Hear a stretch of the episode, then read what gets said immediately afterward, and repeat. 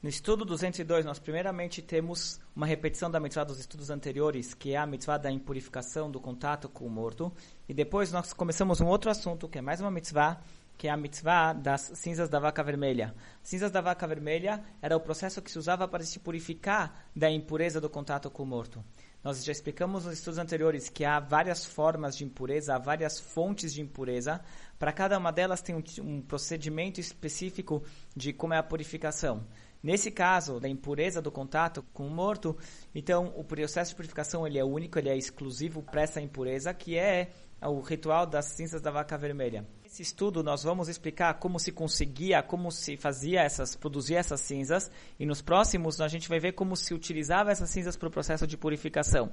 Para fazer as cinzas era o seguinte: se procurava uma vaca que era completamente vermelha, que seus pelos todos eram vermelhos, ela não podia ter mais do que dois pelos de outra cor. E essa, essa vaca, ela não podia ter defeito, não podia ter um defeito físico que eh, invalidava ela de se tornar um sacrifício. E também, ela nunca foi utilizada para um trabalho. Ela não tinha que ser uma vaca que nunca carregou um jugo. Não podia ser uma vaca que foi utilizada para algum trabalho. Se pegava essa vaca, ela tinha que ser uma vaca, não podia ser uma bezerra. Então tinha que esperar ela tornar-se adulta, que é mais ou menos três anos. Daí se levava ela para o abate. O abate de, dela era feito fora do templo.